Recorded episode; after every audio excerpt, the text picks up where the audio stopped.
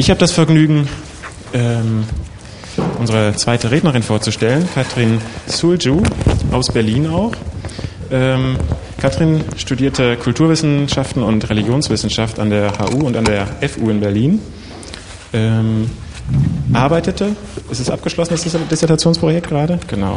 Ähm, also hat ein Dissertationsprojekt abgeschlossen, gerade zum Thema das Selbstexperiment, Grenzgänge zwischen Wissenschaft, Kunst und Philosophie. Sie war von 2004 bis 2006 Doktorandin im äh, Projekt Experimentalisierung des Lebens am MPI für Wissenschaftsgeschichte in Berlin und ist seit Januar 2007 wissenschaftliche Mitarbeiterin im Projekt Anästhesie und Literatur am ZFL.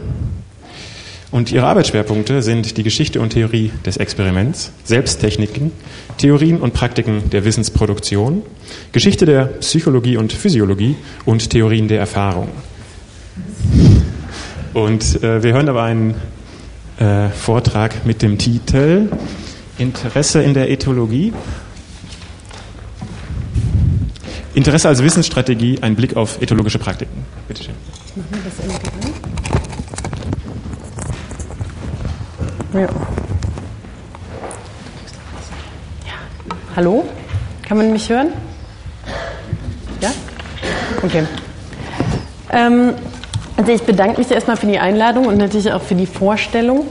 Und ähm, sage mal ganz kurz vorweg, dass es sich bei dem, was ich jetzt hier vortrage, wie man ja aus ähm, der Kurzbiografie da schon äh, herausgefunden haben könnte, um was handelt, was mir selber noch ganz neu ist. Und ähm, so wie der Titel Interesse als Wissensstrategie folge ich auch eher so verschiedenen Interessen. Es kann also eher als so eine Art Assoziationsstrang verstanden werden, als als fertiges Argument und als fertig recherchiertes Material. Also wie der Titel bereits angibt, kreist dieser Vortrag um das Interesse, und zwar im weitesten Sinne im Kontext ethologischer Forschung. Unter Ethologie werden dabei Praktiken gefasst, die sich darum drehen, das Verhalten von Tieren und anderen lebendigen Wesen sowie dessen innere Beweggründe durch gezieltes Experimentieren greifbar werden zu lassen. Dies geschieht gemäß der doppelten Etymologie des Begriffs Ethologie primär durch das Studium des Lebensraums einerseits und die Erforschung der Affizierbarkeit eines, Leben, eines Lebewesens andererseits. Solchen Praktiken ist die Annahme inhärent, dass sich lebendige Wesen im Gegensatz zu toter Materie, da haben wir ja gerade auch schon kurz von gehört, gegenüber ihrer Umgebung eben nicht indifferent verhalten, sondern sich vielmehr fundamental für diese interessieren. Interessiert man sich aber für die Interessen eines Gegenstandes bzw. eines Lebewesens, so befindet man sich auf dem Gebiet gewissermaßen seiner Psychologie. Die Schwierigkeiten, so die belgische Philosophin der Ethologie Vinciane de Pré, solche psychologischen Forschungen, und ich zitiere, rühren von der Besonderheit des Forschungsobjektes her. Das Objekt ist ein Subjekt. Das heißt, das Objekt ist ein jemand, der von dieser Forschung unwiederbringlich affiziert wird. Die Forschung wird demzufolge eine Forschung, die Existenzen produziert. Will man also etwas über die Realitäten dieser Wesen wissen, so gilt es, ihren Interessen im wortwörtlichen Sinne von Dazwischensein oder Verbindung schaffen nachzugehen. Vorsicht ist geboten. Wenn man eine Praxis verfolgt, die Existenzen produziert und sie demnach auch zerstören kann. Ein interessierter Umgang besteht in diesem Kontext dementsprechend zunächst darin, den Lebewesen adäquate oder gute Fragen zu stellen. Das heißt Fragen, für die sie sich interessieren, die für sie auf dem Spiel stehen. Nur unter dieser Bedingung des höflichen Umgangs, und das ist auch wiederum ein Begriff von äh, Vincent Dupré, den aber auch Dominique Listel benutzt, der, der höfliche Umgang mit dem Lebewesen, lassen Sie Ihrerseits, also nur im höflichen Umgang, lassen Sie Ihrerseits überraschende Artikulationen erwarten. Eine reduktionistische Herangehensweise hingegen ermöglicht es dem anderen nie, interessant zu sein oder, wie Bruno Latour Deprés Vorschlag kommentiert, Intelligence, so to speak, is infectious. Stupidity too. Ethologische Praktiken oder vielleicht besser gute ethologische Praktiken können demnach als Praktiken der Relation aufgefasst werden, als Praktiken, in denen weniger das abgeschlossene Wissen über einen Gegenstand als vielmehr der Prozess des gemeinsamen Werdens im gemeinsamen Experimentieren im Zentrum steht. Etologische Objekte erfordern dementsprechend eine Neuperspektivierung des Subjekt-Objekt-Verhältnisses in einem Sinne, wie Isabel Stengers es in die Erfindung der modernen Wissenschaften ausgedrückt hat. Ihre Unterscheidung, also die zwischen Subjekt und Objekt, kann dann nicht länger, Zitat, als ein Recht anerkannt werden, sondern muss vielmehr als ein Risikovektor, ein Dezentrierungsfaktor verstanden werden. Dem Subjekt wird somit nicht mehr das Recht zugeschrieben, das Objekt zu kennen, sondern dem Objekt die zu konstituierende Macht, das Subjekt zu erproben. Zitat Ende. Ethologische Objekte das heißt, Objekte, die ein Interesse verfolgen, dem es auf die Spur zu kommen gilt, können als anspruchsvolle Objekte apostrophiert werden, die eine Experimentalkultur hervorbringen oder zumindest manchmal hervorbringen, die ihnen achtsam oder höflich begegnet und somit jede, jene Erprobungsmacht zugesteht, also die Erprobungsmacht, das Subjekt, das an ihnen experimentiert, zu erproben. Das heißt, das jeweilige Tier dass das jeweilige Tier nicht von dem Experimentalsystem artikuliert werden darf, sondern vielmehr andersherum das Experimentalsystem durch das Tier allererst artikuliert wird. Gelingt dies, so spricht der Ethologe gewissermaßen in Deleuze Sinne nicht anstelle eines Tieres, sondern mit ihm oder in seinem Angesicht. Somit eröffnet die Analyse ethologischer Praktiken und der ihnen inhärenten Konzepte des Wissens vielleicht eine Ebene, auf der Beziehungen von Epistemologie, Ethik und Ökologie neu verhandelt werden können. Das weiß ich aber noch nicht genau. Wir werden das. Ihr sagt mir das vielleicht dann am Ende. Das wäre zumindest dann der Fall, wenn eine forschende Haltung des Interesses und der Höflichkeit, wie sie sich auf dem Gebiet der Ethologie oder Verhaltensforschung aufdrängen oder besser von ihren Objekten eingefordert werden auch allgemeiner für einen Umgang mit der Wirklichkeit fruchtbar machen ließen.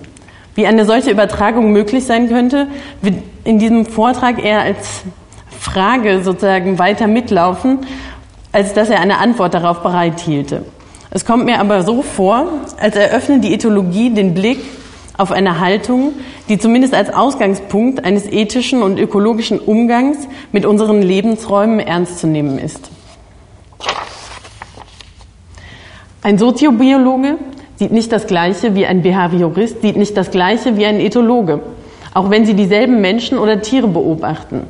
Sehen sie schlicht etwas anderes, weil sie unterschiedliche Perspektiven einnehmen, verschiedene Fragen stellen und alles, was nicht in direktem Zusammenhang mit diesen steht, ausblenden? Oder kreieren sie je so spezifische Situationen, dass die Forschungsobjekte sich dem einen als langweilig, dem anderen als höchst interessant zu sehen geben? Warum zum Beispiel tanzen die Schwätzer, das ist eine Vogelsorte, auf Englisch heißen die Babblers, was auch hübsch ist, vor dem israelischen Ethologen Amos Zahavi, während ein ebenfalls in der Wüste anwesender junger Soziobiologe dieser freudigen Rituale niemals ansichtig wird. Tanzen die Vögel für Zahavi oder tanzen sie absichtlich nicht für den Soziobiologen John?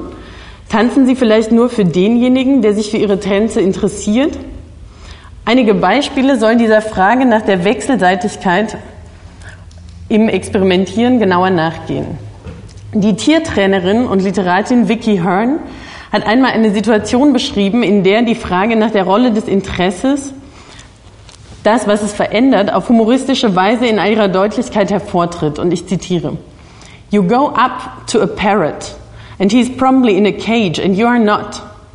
So you feel pretty superior. Maybe you even think you can feel sorry for the parrot. And you, as the parrot, and you ask the parrot how he is. And he says something gnomic like, So's your old man, or How fine purple are the swallows of the late summer. Then the parrot looks at you in a really interested, expectant way to see if you're going to, to keep your side up. You start trying to figure out what the parrot means by it, and there you are. You haven't a prayer reintroducing whatever topic you had in mind. That's why philosophers keep denying that parrots can talk. Of course, because a philosopher really likes to keep control of the conversation. Blöderweise allerdings mögen es auch die Papageien, das Gespräch zu lenken. Sie lassen es nicht zu, dass jemand anders das Gesprächsthema bestimmt stellt Hearn fest. Auch hat noch nie ein Papagei mit einem Behavioristen gesprochen. Und das ist vielleicht kein Zufall, denn ein echter Behaviorist möchte objektive Ergebnisse produzieren. Er möchte sagen können, dass diese oder jene Reize, diese oder jene Reaktionen hervorbringen. Aber er möchte sich nicht mit einem Papageien unterhalten. Geht man davon aus, dass Interesse Interesse hervorruft, so liegt die Interpretation nicht fern, dass sich Papageien ihrerseits nicht dafür interessieren, sich mit einem Behavioristen zu unterhalten, so wie Sahavis Vögel sich vor John nicht dafür interessieren, miteinander zu tanzen. All das, und da könnt ihr mich jetzt korrigieren, weil hier sind ja viele Yxkül-Spezialisten, sodass ich mich eigentlich gar nicht traue, erinnert an die harsche Kritik, die bereits der Begründer der Umweltforschung, Jakob von Yxkül, dem Behaviorismus gegenüber geäußert hat. Man kann von Yxkül, von Yxkül zufolge nämlich nicht hoffen, etwas von einem lebendigen Wesen zu lernen, wenn man nicht danach fragt, wie sich das durchgeführte Experiment von der Perspektive desjenigen aus darstellt, über den man etwas wissen will. Und man könnte weiterhin sagen, der Experimentator muss davon ausgehen, dass das Tier versucht, ihn zu verstehen, einen Sinn zu produzieren, indem es interpretiert, um auf das zu antworten, beziehungsweise antworten zu können, nachdem es gefragt wird. Was mit dieser Forderung von von Uexküll gemeint ist, wird noch deutlicher, wenn man sich zum Beispiel ein Experiment des Psychologen Rosenthal ansieht. Im Jahre 1966 und hier merkt man jetzt, ich springe also fröhlich hin und her. Lasst euch davon nicht ähm, beeindrucken oder auch nicht irritieren. Im Jahre 1966 lässt Rosenthal seine Studenten ein bereits viele Jahre zuvor von dem experimentellen Psychologen Trine durchgeführtes Experiment wiederholen. Dieses hatte gezeigt, dass die Inzucht von Ratten, die sich gut in einem Labyrinth bewegen, zu Generationen von Ratten führte, die sich besser als normale Ratten in einem Labyrinth zurechtfanden. Während die Inzucht solcher Ratten, die sich schlecht dabei, während die Inzucht solcher Ratten, die sich schlecht dabei schlugen, Wege zu finden, zu Generationen von Ratten führte, die sich eben schlechter als normale Ratten in Labyrinthen bewegen konnten. Einfach ausgedrückt, intelligente Ratten, die sich mit, einer, mit intelligenten Ratten paarten, brachten intelligente Ratten hervor und dumme Ratten, die sich mit ebenso dummen Ratten paarten, brachten dumme Ratten hervor. Dieses Experiment sollte nun von den Studenten Rosenthals wiederholt werden. Zwei Gruppen wurden gebildet. Die eine sollte mit dummen, die andere mit intelligenten Ratten arbeiten. Dabei wurden den Studenten, die mit intelligenten Ratten arbeiten, suggeriert, sie könnten gute Performanzen von ihren Ratten erwarten, während diejenigen, die mit den dummen Ratten experimentierten, eben deren Dummheit zu erwarten hatten. In Wirklichkeit allerdings hatte Rosenthal seinen Studenten eine Falle gestellt. Denn es handelte sich gar nicht um zwei Gruppen von Ratten. Vielmehr waren alle 65 Ratten völlig kontingente weiße Laborratten. Trotzdem taten diese Ratten, was man von ihnen erwartete. Diejenigen aus der Gruppe der dummen Ratten verhielten sich dumm und lernten langsam oder gar nicht, während die pseudo-intelligenten Ratten schnell lernten und gute Ergebnisse generierten. Rosenthal erklärte später, dass der Sinn dieses Experiments, bei dem nicht nur Ratten, sondern auch Studenten zu Forschungsobjekten wurden, darin bestand, die kleinen Dinge aufzudecken, die Differenzen produzieren. Es sollten also die Dinge experimentell sozusagen zur, zum Ausdruck gebracht werden, wie er, wie er es formuliert, Zitat, that affect the subjects to respond differently than they would if the experimenter had been literally an automaton. Rosenthal allerdings sah keine Chance in einem solchen Einflussverhältnis zwischen Experimentator und Objekt, wie es sich in dem Experiment der Studenten ja niedergeschlagen hatte. Vielmehr figurierte der Automat als sein Ideal des wissenschaftlichen Beobachters. Dieser sollte nur sich selbst bewegen und sich nicht von anderen in Bewegung versetzen lassen und verändern. Der Automat ist derjenige, der sich nicht affizieren lässt und der im Gegenzug auch nicht das von, von, ihm erforschte Objekt affiziert. Er ist ein indifferenter, autonomer Experimentator, der indifferente Daten oder Fakten sammelt. Rosenthal wollte also herausfinden, wie sich Parasitäres entfernen lässt, wie sich ein von allen subjektiven Einflüssen gereinigtes Experiment herstellen ließe, wie sich also die Voreingenommenheiten von Experimentatoren gegenüber ihren Objekten neutralisieren ließen. Was Rosenthal entging, so könnte man sagen, war allerdings seine eigene Autorität, die dazu führte, dass die Studenten ebenso wie die Ratten im Verhältnis zu jenen, also im Verhältnis zu den Studenten, genau die Ergebnisse hervorbrachten, die von ihm also von Rosenthal, vorgegeben, man könnte auch sagen, eingefordert worden waren. Alle zusammen, Ratten, Studenten und Rosenthal selbst, folgten dem, was als eine Bevorzugung der Übereinstimmung bezeichnet werden könnte. Rosenthal öffnete also weniger die Blackbox, als dass er sie verdoppelte oder reproduzierte, indem er ihr eine Schleife hinzufügte. Eine andere Lektüre seines Experiments wäre jedoch möglich. Eine Lektüre, die das Interesse und die daraus resultierenden Beeinflussungen von Experimentator und seinen Objekten ernst nehmen würde und ins Positive wenden könnte. Könnte man nämlich nicht ebenso behaupten, dass die Beeinflussungsschneise nicht nur in eine Richtung, also von oben nach unten, von Rosenthal über die Studenten bis hin zu den Ratten führte, sondern ebenso in die entgegengesetzte Richtung funktionierte oder besser zwischen allen Beteiligten? Rosenthal stellt an einer Stelle seines Textes eben diese Frage. Should we then regard the experimental's behavior towards his subject as antecedents or as consequence of the subject's performance? Perhaps it makes most sense to regard experimental's behavior as both.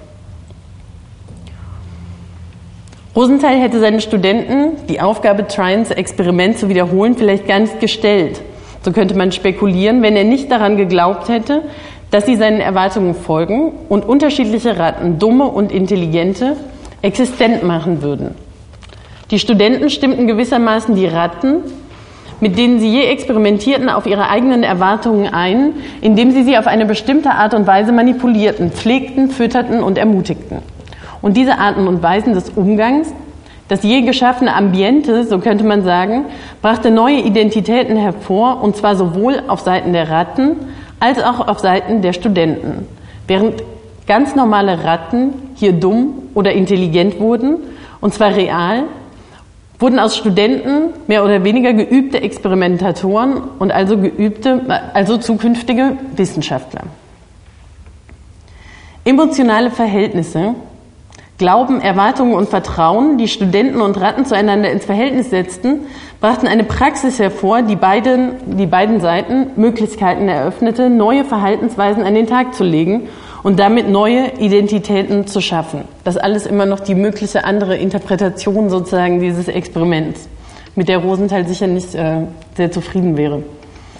In dieser positiv gewendeten Interpretation des von Rosenthal initiierten Experiments treten Menschen und Ratten in einen Prozess gemeinsamen Werdens ein, den Vincent Dupré einmal als Anthropozoogenese bezeichnet hat und dem Donna Haraway in ihrem in diesem Jahr erschienenen Buch When Species Meet den Namen des Becoming With, also werden mit oder auch Becoming Worldly, weltlich und das heißt eben auch existent werden gegeben hat. Der Glaube in die Möglichkeiten des anderen muss also als Voraussetzung für ein gemeinsames Experimentieren zweier Lebewesen miteinander betrachtet werden. Glauben oder Vertrauen, schreibt Isabel Stengers einmal, Zitat, is one of the many names for love. And you can never be indifferent to the trust you inspire. Zitat Ende. Man hat also eine Verantwortung dem gegenüber, den man ins Vertrauen zieht oder dem man Glauben schenkt.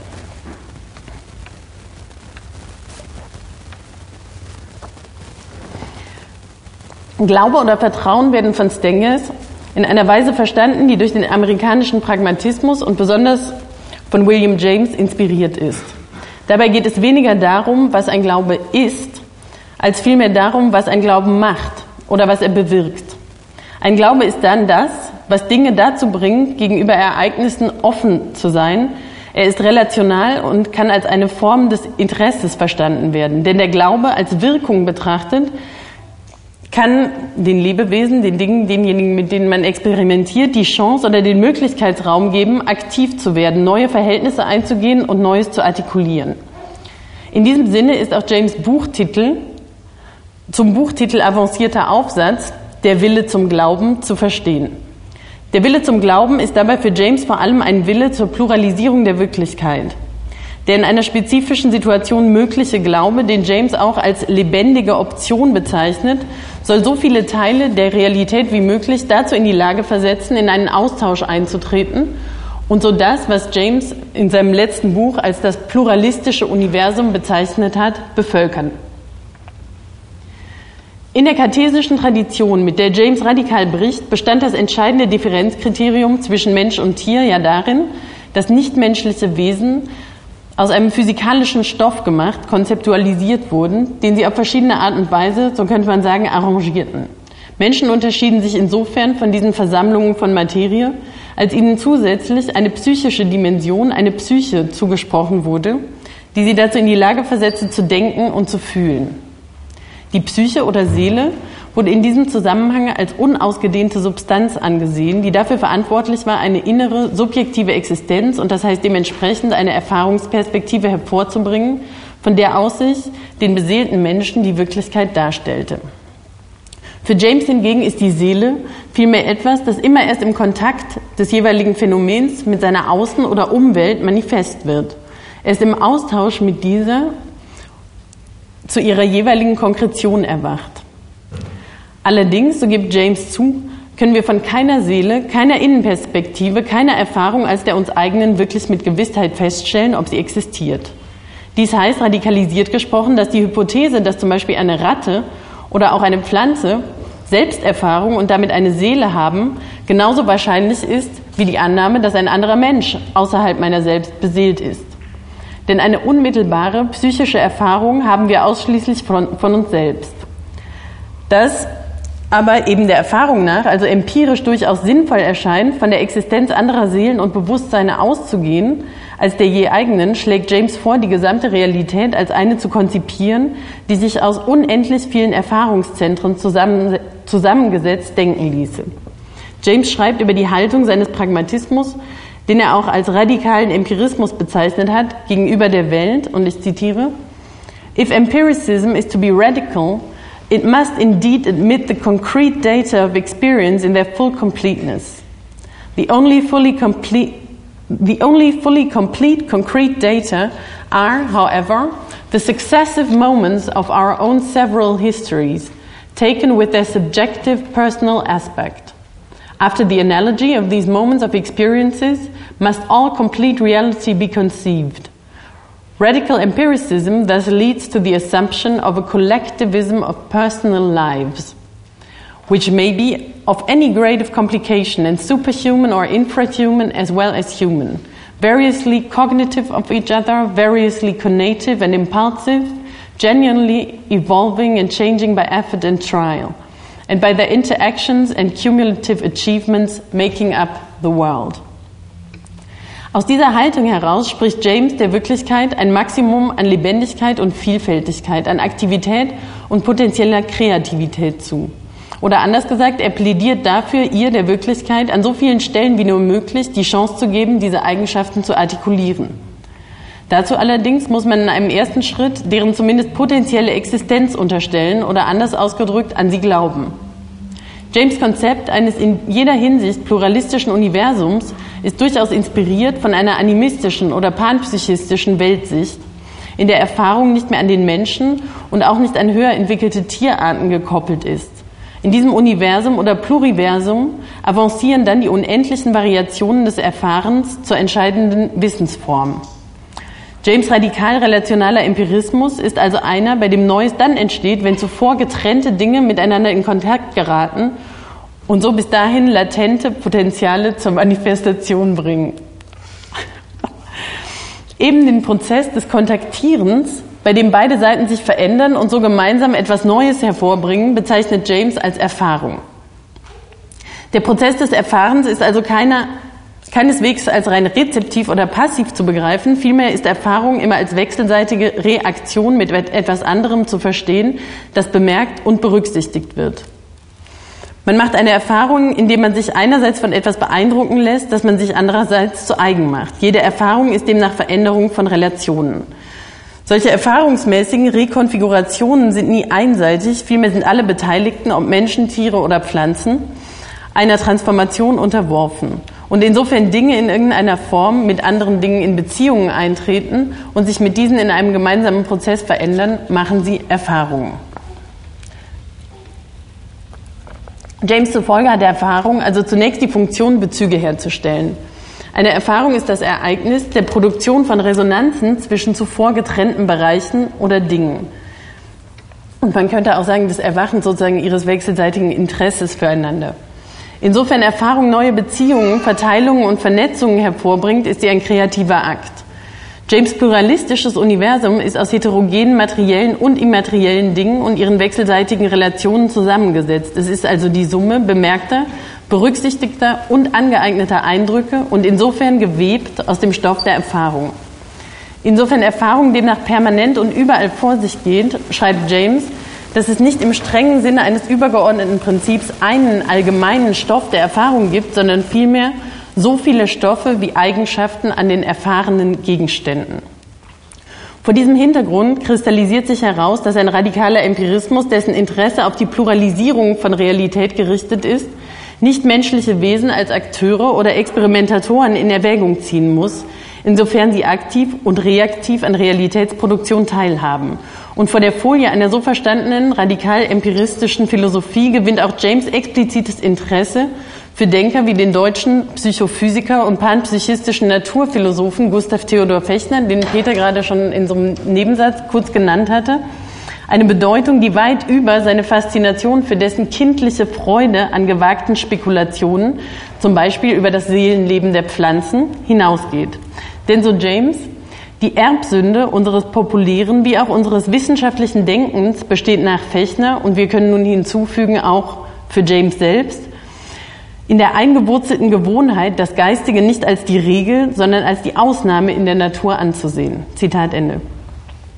Fechners Welt ist voller Seelen, Psychen und Bewusstseine. Es ist ein multipler, animierter Organismus, in dem Menschen und Pflanzen, Tiere und Planeten nur unterschiedliche Arten und Weisen lebendigen und das heißt in seinem Falle also psychophysischen Erfahrens darstellen. Psyche und Physis sind zwei Seiten einer Medaille für Fechner, untrennbar aneinander geknüpft. Jede psychophysische Entität besteht dementsprechend aus einem inneren und einem äußeren Modus der Erfahrung, wobei Fechner den inneren auch als die zentrale Perspektive bezeichnet. Jede zentrale Perspektive wiederum verfolgt spezifische Interessen, deren Befriedigung zum Selbstgenuss führt. So Fechner. Um diese zentralen Perspektiven in so adäquater Weise wie möglich kennenzulernen, bedarf ist für Fechner einer strategischen Multiplikation von Perspektiven. Und das ist sozusagen um die Mitte des 19. Jahrhunderts. Nana und das Seelenleben der Pflanzen erscheint 1848. Während sich die äußere Seiten der Dinge durch ebenso äußerliche wissenschaftliche Methoden erforschen lässt, ist es die Aufgabe der Philosophie, Wege zu finden, in den Bereich der inneren Erfahrungen vorzudringen. Der Philosoph soll eine Beziehung mit der Sache mit der einer Sache immanenten Perspektive konstruieren. Die Schöpfung eines solchen Austauschs impliziert aber einen offenen Prozess des Experimentierens, bei dem der Forschende zumindest teilweise der oder das andere zu werden bestrebt ist. Ein anderer Mensch, ein Tier, eine Pflanze, um zumindest annäherungsweise zu explorieren, wie Wirklichkeit sich aus dieser anderen Perspektive gestaltet. In der Einleitung zu Nana oder das Seelenleben der Pflanzen kündigt Fechner sein Projekt das Innenleben der Pflanzen kennenzulernen, denn auch zugleich als ein ethisches an. Zitat, in solche Welt will ich den Leser führen und will selber den kleinen Wesen vorantreten und ihren Dolmetsch machen. Zitat Ende. Insofern Fechner die Einzigartigkeit jeder Erfahrung ernst nimmt, konfrontiert er uns allerdings nicht mit einer allgemeingültigen Methode, die angeben würde, wie man sich in den inneren Erfahrungsquali wie man sich den inneren Erfahrungsqualitäten einer gegebenen Realität annähert. Wie in James pragmatistischer Herangehensweise bedarf jedes konkrete Phänomen angemessener, man könnte auch sagen individualisierter Zugänge. Das Experiment, sich dem inneren Standpunkt anzunähern, kann daher nur vor sich gehen, indem man, so Fechner, um dieses Innere herumkreist und zwar auf einer spezifischen Bahn, die achtsam den Interessen der jeweiligen Realität abgelauscht werden muss. Im Falle der Pflanzen beginnt Fechner seine Ermittlungen konsequent auf der Ebene der Düfte und des Geruchs. Es wäre doch bemerkenswert, meint er, Zitat, wenn das, was wir mit dem Blumenleben so äußerlich, wenn das, was wir die dem Blumenleben so äußerlich gegenüberstehen, von seiner Süßigkeit genießen, mehr als ein ferner Abklang dessen ist, was in dem Blumenleben selbst davon genossen wird. Wer hörte jemals ein süßes Lied singen, von welchem der, der es sang, nicht mehr fühlte als der, der es hörte? Zumal, wenn es nicht eine verwandte Seele ist. Werden wir nicht also auch meinen, dass die Blume das innerliche Erarbeiten und Ausströmen des süßen Duftes aus ihrem Innern mit größerer Innigkeit empfindet als wir, ihr äußerliches Zuströmen? Zitat Ende. Die Pflanzen sind jedoch bei Fechter durchaus nicht selbstgenügsam, sondern auf die Dinge und Tiere in ihrer Umwelt angewiesen. Oder Umgebung. Umwelt sagt Fechter natürlich noch nicht, zumindest nicht als expliziten Begriff. Also sie sind auf Dinge in ihrer Umgebung angewiesen, um Kontakt mit anderen Pflanzen aufzunehmen. Zwischen ihnen spannt sich ein aufeinander abgestimmtes Netzwerk der Kommunikation auf. Bienen fliegen zwischen den Blumen hin und her oder der Blütenstaub vertraut sich dem Wind an, der ihn ans Ziel trägt. Die Blumen bilden also durch die ihnen äußerlichen Realitäten hindurch Affinitäten zueinander heraus und tauschen, indem sie Vermittler engagieren, Teile ihrer inwendigen, intimen oder eben zentralen Perspektiven aus. Noch ein letztes Zitat von Fechner.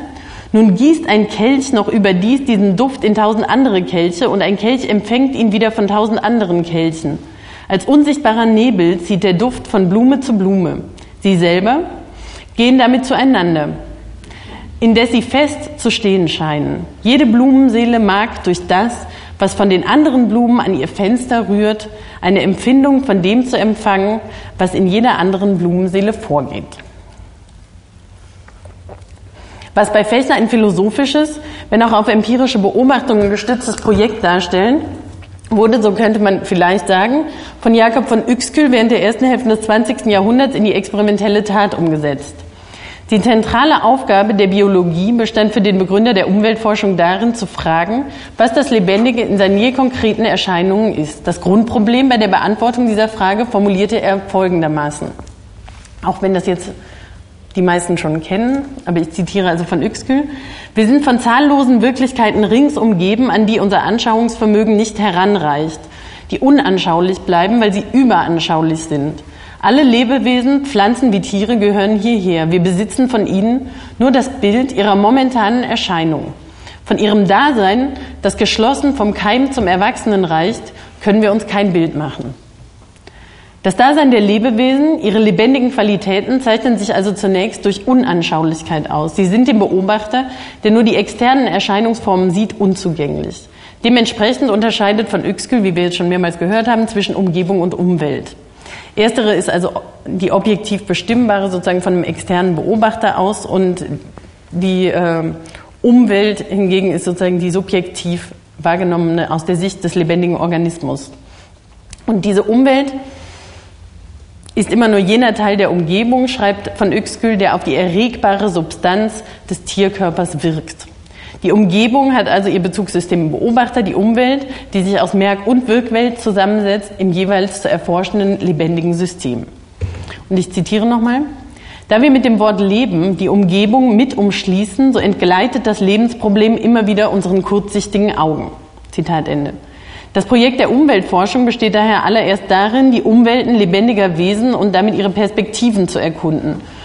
Um dies zu ermöglichen, gilt von Uexküll eine Geste als fundamental für sein Projekt. Zitat, unsere anthropozentrische Betrachtungsweise muss immer weiter zurücktreten und der Standpunkt des Tieres der allein ausschlaggebende werden.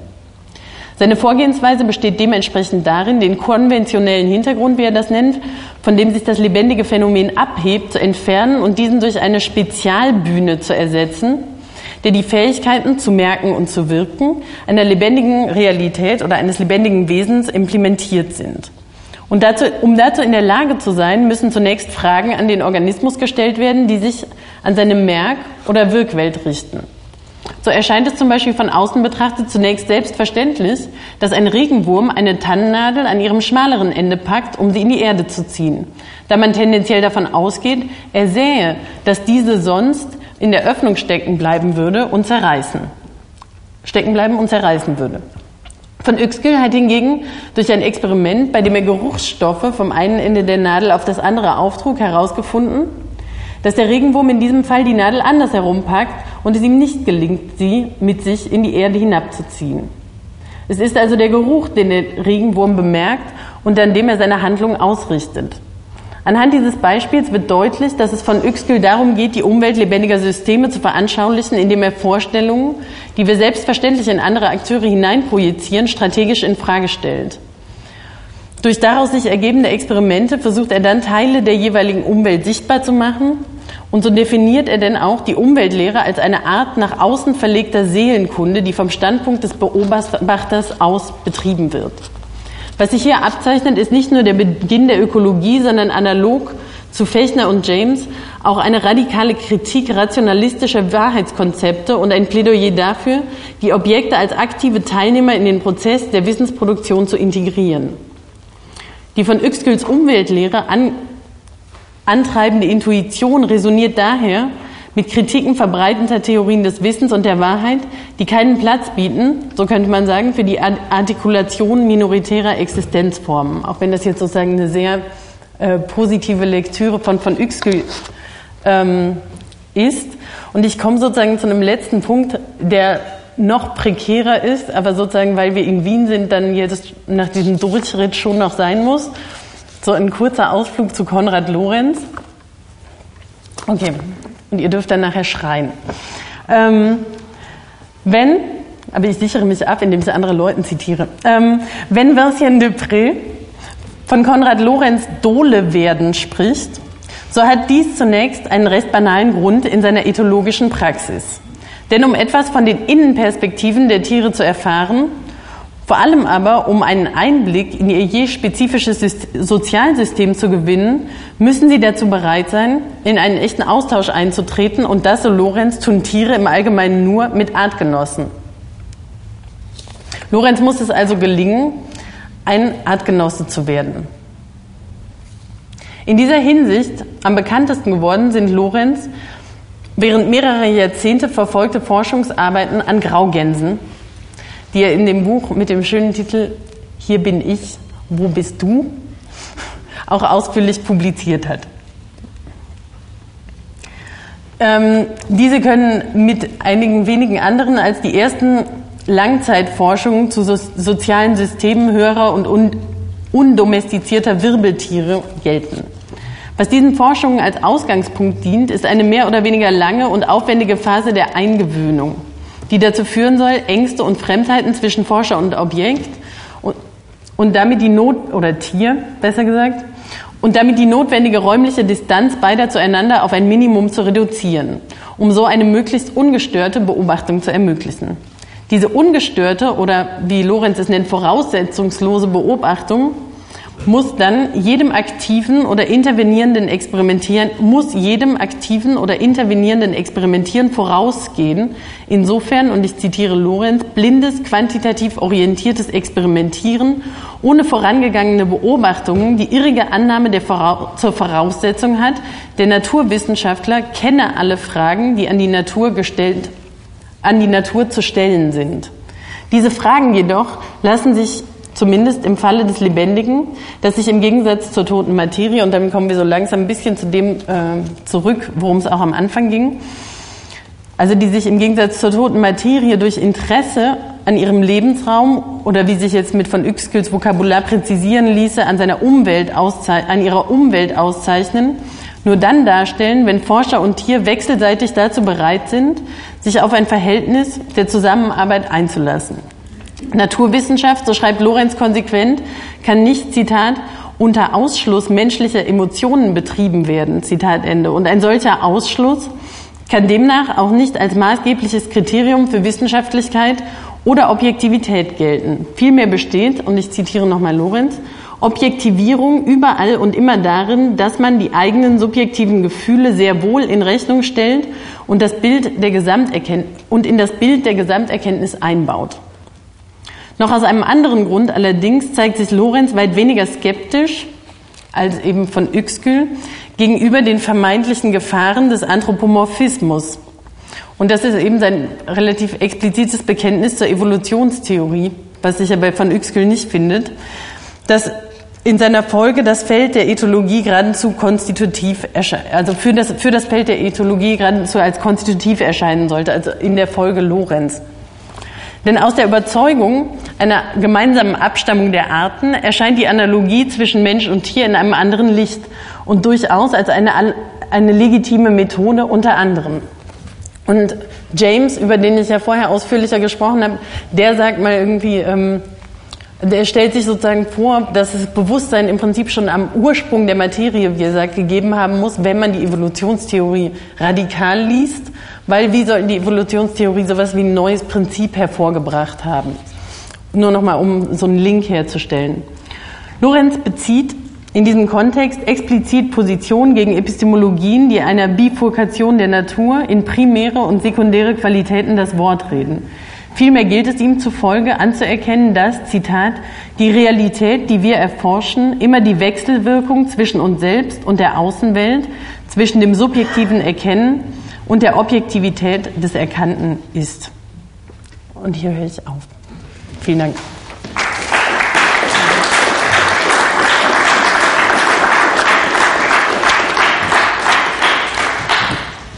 Ja, sehr herzlichen Dank und es gibt wieder Zeit für Fragen. Ja, ja, äh, vielen Dank für diesen schönen und äh, ähm, sehr anregenden Vortrag. Ähm, und ich fand auch diesen Bogen, den du gespannt hast von diesen Experimenten äh, äh, am Anfang, also diesen, diesen äh, Ratengeschichten, hin sozusagen zu dieser, dieser eher philosophischen äh, äh, Grundlegung bei, dann bei, bei James und bei, auch bei, bei Fechner ein bisschen interessant. Was mir dabei aufgefallen ist, also dieser Verdacht, den, den ich dabei sozusagen gewonnen habe, ist, dass die Experimente, also auf der Ebene der Experimente ist, ist es immer sehr findig. Wenn es eine Theorie wird, wird es meistens recht windig. Also sozusagen, warum ja, den Tieren oder diese, diese, sozusagen diese panpsychischen äh, äh, Philosophien dann gelegentlich zu solchen sagen wir mal, Formen von Kitsch, also bei, bei, bei Heckel zum Beispiel in diesen äh, Kristallseelen oder dann da, da, die Schneeflocke, die Arbeiterschneeseele.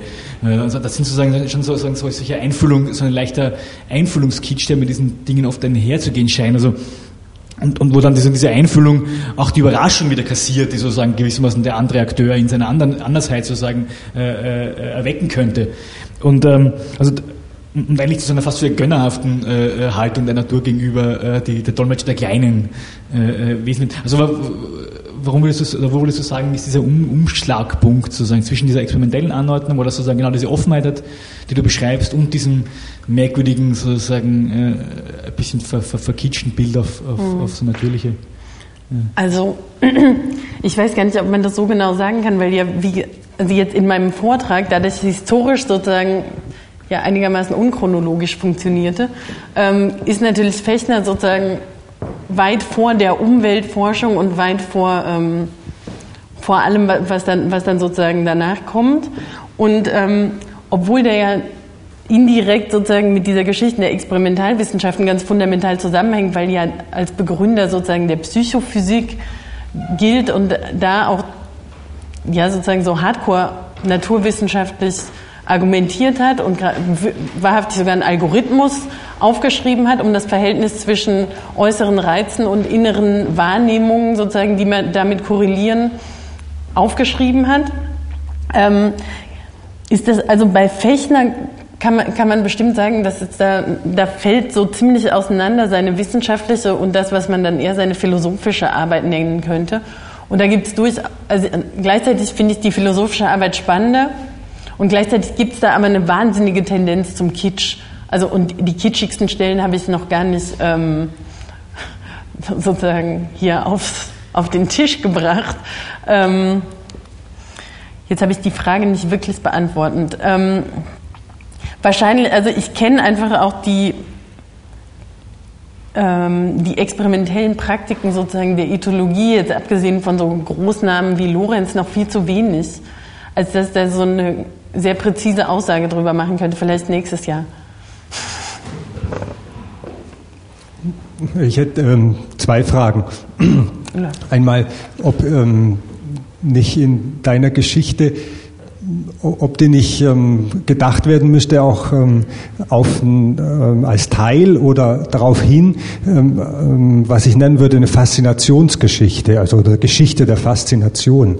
Mhm. Weil das fällt ja in den Diskursen, die du ähm, besprochen hast, eigentlich ganz weg. Mh, dieses Aug in Aug mit dem Tier das so ein Faszinationsmoment ist. Also bei Kaiwa zum Beispiel, der ähm, beschreibt mal einen bekannten ähm, äh, Forscher über ähm, der das Verhalten von Gottesanbeterinnen erforscht hat und Und er erzählt mal, dass er mal in ähm, das Labor kam, äh, wo der Käfig mit den Gottesanbeterinnen stand und dann ähm, tritt er in den Raum und die Gottesanbeterin fixiert ihn und er fixiert sie. Und, und dann fängt er an, um den Tisch rumzugehen und sie dreht sich immer mit ihm mit 360 Grad und Aug in Aug. So, mm, das, das, ist, das würde mich interessieren, also wie, wie diesem Abgrund ähm, sowas wie Faszination hervorspringt, die Kaiwatan ja und übrigens auch Heidegger ähm, jetzt in, in, in das Tierreich selber auch versenken. Ne? dass die Tiere selbst ähm, ständig Faszinationsverhalten an den Tag legen. Mm, bei Heidegger ist es dann da sowas wie Hingenommenheit von der, von der Pflanze. Also diese Faszinationsfrage, die würde mich interessieren, weil, weil die bei, immer dann, wenn man so introspektiv oder psychisch oder so arbeitet, dann fällt es vielleicht weg. Und das andere wäre, ob, ob nicht überhaupt diese ganze Sphäre der Psychophysiologie oder des Psychischen äh, eins unterschlägt, ähm, nämlich die, die Frage nach, der, nach den fundamentalen Seinsweisen äh, der Tiere. Also, was heißt es, ohne Wirbelsäule zu leben? Oder mh, hm, wenn es keine Orientierung des, des, des, ganzen Körpers gibt, also kein Kopf zum Beispiel, ähm, oder nur ein Ein- und Ausgang, eben wie bei den Medusen zum Beispiel. Also solche fundamentalen ähm, Designsweise betreffenden Fragen, die natürlich ähm, bei Wirbeltieren immer schon deswegen ähm, gar nicht so auftauchen, weil, weil es immer einen Kopf gibt und einen Psychismus und ein Auge. Aber wenn es keine Augen gibt und keinen Kopf, was, also mir scheint das wichtig und ich glaube, dass ähm, der Einzige, den ich sehe, der das wirklich radikal gestellt hat, diese Frage ist, ist Flusser, Vampiroteutes Infernalis, der mhm. eben immer von der Topologie, von, von dieser grundsätzlichen topologischen äh, Frage zwischen Tier und Mensch ausgeht und da so was wie ein Abgrund und von daher die Frage, wie verstehen wir die andere Welt oder die Welt des Vampiroteutes oder so mhm. aufnimmt. Ähm, also erstmal zur, zur, zweiten sozusagen. Ähm, da bin ich bestimmt so ein bisschen betriebsblind, weil, wie man ja auch vorhin gehört hat, habe ich gerade meine Doktorarbeit fertig geschrieben über Selbstexperimente, wo es die ganze Zeit um Introspektion geht. Und äh, da, da muss ich auf jeden Fall irgendwie noch so ein Stückchen von, von weg. Aber deswegen, deswegen lese ich das, glaube ich, immer in diesen Texten. Also und da, da wäre ich dankbar, wenn man mir sagt, wie ich das anders mache, machen kann. Und ähm, zu der Faszinationsgeschichte, ich weiß nicht, ob ich das so ganz genau verstanden habe. Ähm, also deine Frage ist sozusagen, ob ich das weglasse oder beziehungsweise du hast das Gefühl, dass das rausfällt und ja, zwar auch. Ein Typ von Interdependenz ist der, der, der jetzt da, wenn man es gleich in Kommunikation sieht, mhm. gar nicht auftaucht. Das direkte Verhältnis sozusagen. aller Kommunikation eben in der Faszination ist oder in der totalen mhm. Kommunikation. So. Mhm.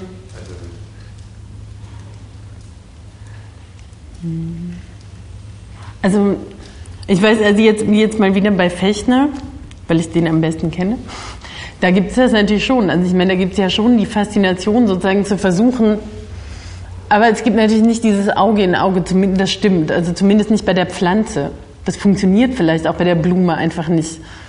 Also dazu braucht man irgendwie ein anderes Tier vielleicht, was einem auch so behaftig in, in richtiger Geschwindigkeit nachfolgt und einen ähm, beobachten kann. We weiß nicht, wie, wie Derrida das irgendwann mal schreibt, schreibt, dass seine Katze ihn nackt im Badezimmer im Spiegel beobachtet hat und er dann irgendwie ganz erschreckt wegrennen musste, weil ihm das irgendwie zu heftig war.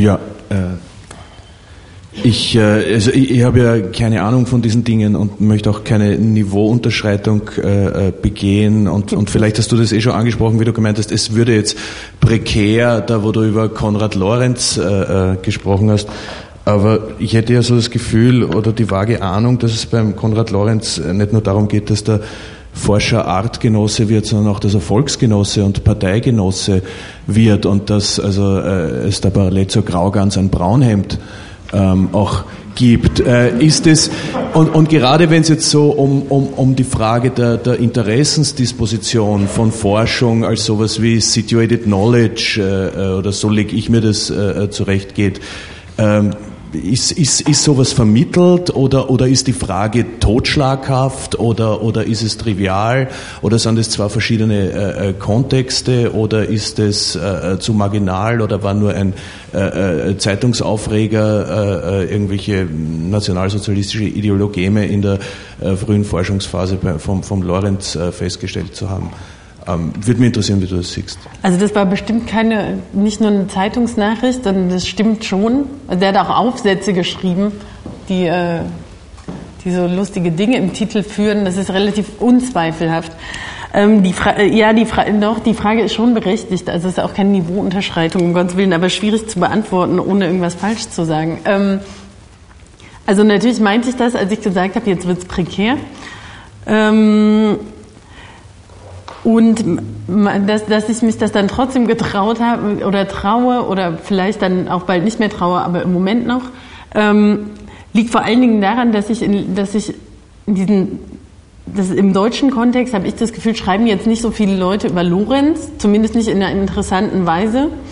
Und wohingegen zum Beispiel in Frankreich, also dieser Dominique Lustel, der im Moment so der Philosoph, der Tierphilosoph ist in Frankreich, die schreiben, und, und selbst bei Deleuze und Guattari kommt es noch in, in Mille Plateau relativ kritiklos davon, beziehungsweise wird schon auch positiv mit eingespeist.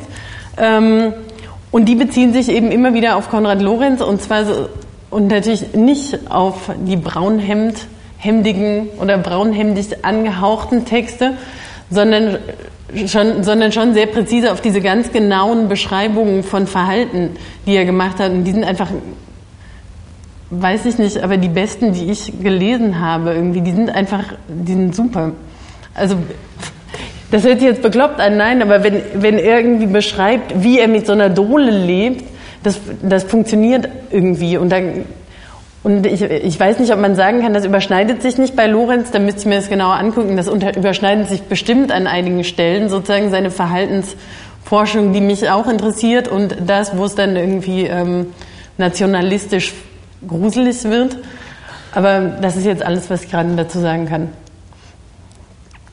Ich hätte eine Frage, einen Vorschlag, äh, ob es nicht möglich wäre, die Ethologie quer zu lesen oder parallel zu lesen zur Ethnologie. Mhm. Weil vieles, was du beschrieben hast, auch als Erkenntnisprobleme, genau auch in der Ethnologie auftauchen, mhm. vom Going Native bis hin zu einer Faszinationsgeschichte mit ihren Schwierigkeiten, also mit dieser Faszination am Fremden. Ähm, da wollte ich nur nachfragen, erstens, gibt es da Überschneidungen? Gibt es da überhaupt Bezugnahmen? Lesen Ethologen, Ethnologen, haben die, haben die eine ähnlich elaborierte Kultur, Writing Culture entwickelt beispielsweise? Weil es müsste ja sozusagen dann auch einen Niederschlag im Schreiben oder in der wissenschaftlichen Methode geben, mhm. wenn, wenn man sich mal dieser äh, eigenen Interessen, dieser Verschneidung der eigenen Interessen mit den Tieren bewusst wird. Also nur so eine Nachfrage, wo du da die nahe und ferne Verhältnisse siehst. Mhm. Was vielleicht auch noch äh, auf Thomas Frage so ein bisschen äh, zurückführt, weil bei Ethnologen ja auch sehr häufig der Fall eintritt, dass die sehr interessant und extrem detailliert beobachten oder auch so Halbtheorien in der, aus der Beobachtung kommen, wenn es aber dann hardcore theoretisch wird, auch häufig kitschig wird. Mhm. Also auch wenn man zum Beispiel die Arbeiten von Latour ansieht, die sind ja viel, viel interessanter und differenzierter, wenn sie auf der Ebene der Beschreibung bleiben und da seine äh, Auslegungen und Theoreme eingelagert sind, als wenn er es versucht, so zu heben auf eine theoretische Ebene, mhm. der aus so, so einer ethnografischen Tradition kommt. Ähm, ja, ja, ihr, ihr, erwischt mich alle auf diesen Füßen dessen, dass ich das jetzt so kurz mache. Aber also der, der, Gedanke kommt einem ja relativ direkt, schon alleine, weil immer alle Leute Ethnologie statt Ethologie lesen, weil man Ethologie ja eigentlich nie irgendwo liest. Ähm, und ich glaube auch, dass Ethologen, Ethnologen gelesen haben, habe da aber nur so ein recht vages, habe ich irgendwo mal irgendwo gelesen, Dingsbums. Ähm, aber von der Problematik her hast du natürlich total recht. Also die überschneiden sich ja extrem. Also dieses, was mache ich sozusagen mit dem Verhalten des anderen, die, dieses Eingewöhnen, das erinnert mich auch total daran. Also das also an, an so ein längere Forschungsaufenthalt von Ethno Ethnologen, die ja dann auch versuchen, sich sozusagen irgendeine Position in dieser Gemeinschaft irgendwie anzueignen oder zu bekommen, dadurch, dass sie einfach länger da bleiben und genau dasselbe Prinzip benutzen auch, also jetzt nicht nur Lorenz, sondern auch alle, alle, alle Primatenforscher, jeder, das ist erstmal wochenlang so ein, das heißt auch Eingewöhnung, glaube ich, um wirklich in so ein Verhältnis zu, zu geraten, wo man das, das Gefühl hat, dass, äh, dass das, was sozusagen die Tiere da machen, jetzt nicht nur dadurch bestimmt ist, dass irgendwas Fremdes in ihrer Umgebung plötzlich aufgetaucht ist, sondern schon, dass die daran gewöhnt sind und dann anfangen, sich sozusagen wieder mehr oder weniger normal, mm -mm, Fragezeichen, zu verhalten. Also da gibt es sozusagen in, ich glaube, in der methodischen Herangehensweise gibt es wahnsinnig viele Überschneidungen und wo dann genau da die Grenzlinien sind, wo sich das wieder voneinander absetzen ließe, das, äh, ich weiß es nicht so ganz genau. Aber ich werde dem nachgehen. Ja, also ich bin auch biologischer und philosophischer Laie. Was ich bis jetzt vor allem verstanden habe, ist, dass die Geschichte voll ist von, von windigen Theorien, über die man sich lustig machen kann. Äh, was, was mir jetzt ein bisschen fehlt ist, oder vielleicht habe ich auch das Thema Utopia falsch verstanden, äh, das, das ich eher zukunftsorientiert äh, interpretiert hätte, ist, wie schaut es jetzt mit, mit zeitgemäßen Theorien aus oder nicht windigen Theorien? Mhm. Ulla, ähm, also ich weiß nicht, ich habe das zumindest so verstanden, dass das, wo ich hier gerade drin sitze, sozusagen gar nicht Utopia heißt, sondern eben Ambiente, Ambiente das Leben und seine Räume. Und äh, von daher kann ich auf diese Utopia-Fragen gar nicht antworten. Kommt Utopia noch irgendwann? also halt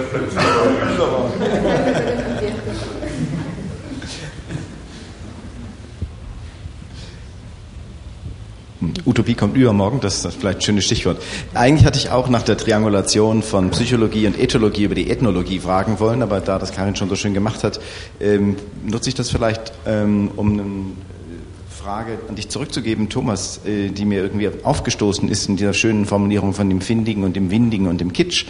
Äh, was das eigentlich ist, was diesen, äh, diese äh, fast äh, instinktive emotionale Reaktion hervorruft. Bestimmte theoretische Gebilde ähm, als theoretisch insuffizient sofort distanzieren zu müssen und eben nicht mit dem Geometrieprinzip oder sonstigen anderen uns ansonsten sehr stark zu eigengemachten ähm, Instrumenten ähm, bearbeiten zu können. Ausgerechnet übrigens bei einem Denker, den wir vielleicht hier auch noch ins Spiel bringen sollten oder mit, mitbedenken sollten, nämlich Heckel als jemanden, der ähm, irgendwie nicht so ganz passt in die äh, Topografie von Umweltkonzepten, die wir bislang entwick entwickelt haben, die ähm, von nat verschiedenen Naturreichen, ähm, Relationen, Interferenzen, Emergenzen äh, reden. Da, bei Heckel scheint es viel mehr um, um Einheit und Vielfalt ähm, zu gehen. Äh, so. Die war an dich. Also zwischen dieser sehr, sehr sozusagen. Äh, Entschuldigung. Also hinter dieser äh, sozusagen sehr saloppen Formulierung mit dem äh, äh, finnig und windig stand, stand sozusagen schon ein, ein Gedanke, und das war der, warum man dieses sozusagen, was Peter Berz angesprochen hat, nämlich dieses Aufgehen in dem, in dem Moment der Kommunikation, also dieses sozusagen rein relationale Verhältnis, ähm, unterlegen muss mit einer Substantialisierung. Das heißt sozusagen, dass man dem äh, ontologische Kriterien, egal wie man die nennt, sozusagen, nehmen wir die Leben äh, oder, oder, oder, oder, oder Lebenskraft oder nehmen wir die sozusagen äh, Psyche oder irgendwas unterlegt. Also sozusagen, äh, wie soll ich sagen, warum äh, ist es gerade, ähm, warum kann sich nicht auch sozusagen die Materie äh, überraschend verhalten? Also sagen, äh, warum, wenn ich, wenn ich sozusagen konsequent bin, konsequenter Vitalist bin, dann kann ich auch sozusagen zum konsequenten Atomisten werden und das Dynamen sagen statt äh, ähm, ähm, Lebenskraft zum Beispiel. Also sozusagen, wenn ich einen, einen, einen Begriff, so Kongruenz sozusagen einen Begriff brauche, äh, dafür, dass sozusagen gewissermaßen ähm, sowas wie äh, Kontingenzen oder, oder, oder, oder dass, dass die, dass die, dass die prinzipiell die Produktion von Neuem möglich ist, dann muss ich da ja sozusagen noch lange nicht sagen, gewissermaßen äh, auf eine ontologische Basis oder sowas heben, wo das jetzt sich heraus gewillt gewissermaßen, das jetzt zu sagen. Und der Gefahr ist sozusagen schien mir, dass wenn man sozusagen Leben sagt, dass schon sozusagen äh, äh, also diese Begriffe nicht ganz so unschuldig sind, die sind nicht so bloß Spielmarken, die man austauschen kann, wie es Konkurrieren manchmal sozusagen suggeriert, sondern ich glaube, Leben heißt dann was und dann gibt es vielleicht tatsächlich die Verbindung zum Beispiel zu sagen biopolitischen Sachen. Also Leben hat dann sozusagen mehr Bedeutung als bloß in Relation, sondern da geht es um Bevölkerung, da geht es um sozusagen äh, Lebensräume, da geht es um sozusagen eine ideologische Aufladung. Und das stand hinter sozusagen dieser, dieser, dieser sehr, äh, also die Frage, warum muss es dieses, dieses sozusagen Substantialisierung oder, oder Ontologisierung äh, in diesem, dieses relationellen Verhältnisses geben. Das war sozusagen da der Witz. Und mit Heckler hast du natürlich äh, vollkommen recht, das war natürlich, äh, also der, da geht es um anderes. Aber mir war nur dieses, äh, äh, Bild von dem Schneekristall mit, dem, mit der Arbeit der, der Schneeseele, sozusagen so als so ein Gipfel der, der, der Formulierungsweise. Ne? Gibt es noch weitere Fragen? Ansonsten hätte ich noch eine. Ähm, und zwar, ähm, du sprachst am Anfang davon, ähm, quasi von, von dem besonderen Forschungsobjekt, das ein Subjekt wird in der Ethologie. Nun ist ziemlich, also in der, in der Frühphase, wo sich die Ethologie noch rausbildet, sind ähm, Ameisenkolonien Forschungs, Forschungsobjekt von, von äh, ja, zum Beispiel bei William Morton Wheeler oder so, mhm. ähm, wo halt quasi äh, dem Kollektiv dann sowas wie, also aus dem Kollektiv dann sowas wie der Superorganismus oder so wird.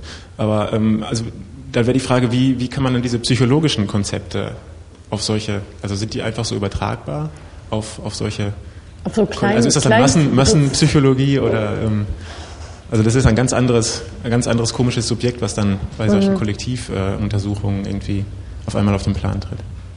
Mhm, also ich bin immer mehr davon überzeugt, auch wenn das, das ist ja echt unheimlich, geradezu, dass das Ganze, also dass dieses das Ganze, wofür ich mich jetzt sozusagen hier mal interessiert habe, wahrhaftig, also neben den Pflanzen, vielleicht funktioniert das auch nicht, aber vielleicht, vielleicht doch, um zurückzukommen auf Peter sozusagen, nur mit, vielleicht nur mit Tieren funktioniert oder mit Subjekten, wenn man so will, oder mit dem man sozusagen, ich weiß nicht, ob es Augenkontakt sein muss, aber in irgendeiner Art von ähm, Fühlung sich befinden muss. Und ich weiß nicht, ob das sozusagen mit einer Ameisenkolonie funktioniert. Also, aber das ist auf jeden Fall eine super Frage. Ich weiß nicht, ob das, also ich weiß nicht, ob man das übertragen kann. Wahrscheinlich kann man es nicht. Es wäre dann wahrscheinlich wirklich zu krude zu sagen, so und jetzt äh, sind halt 5000 Ameisen auch so ein Subjekt zusammen und jede für sich nochmal. Wahrscheinlich eher nicht, aber da muss ich auf jeden Fall irgendwie mal präziser werden, ja.